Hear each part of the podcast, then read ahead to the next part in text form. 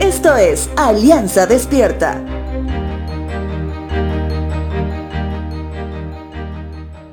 Muchas veces, e inclusive ayer mismo en medio de una predicación dominical, vas a escuchar acerca de los caminos de Dios, que usualmente son expuestos como caminos de bendición.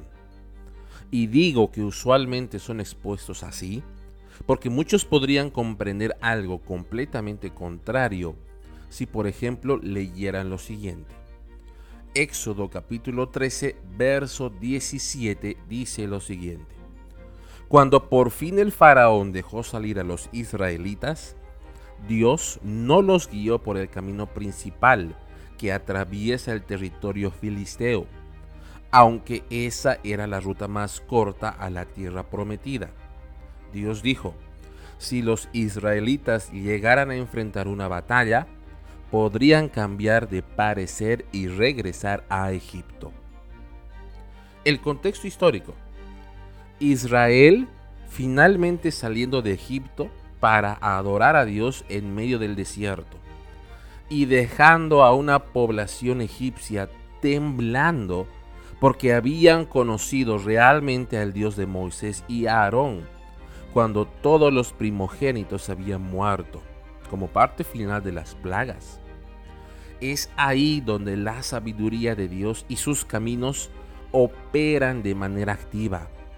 Caminos de bien, caminos de protección.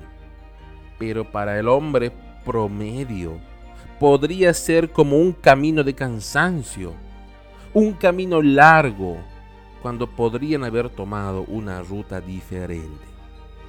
Te pregunto, ¿acaso ellos conocían muy bien cuál era el poder bélico del ejército filisteo que encontrarían en medio de la ruta corta? Por supuesto que no.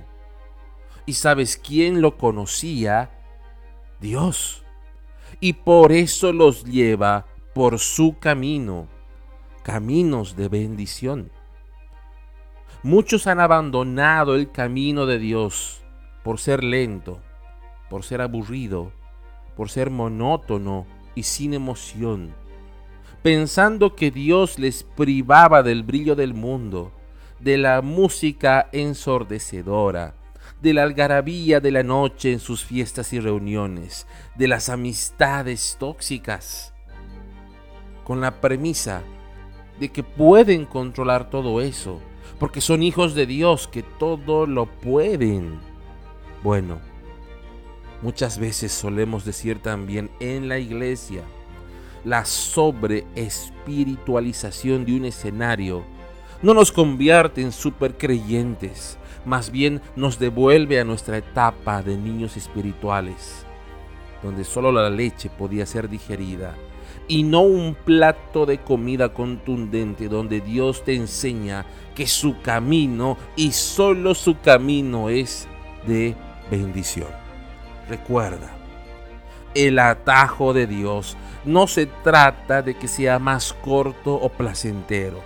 Se trata de que en ese camino está Dios. Y eso lo hace el mejor camino que podemos tomar.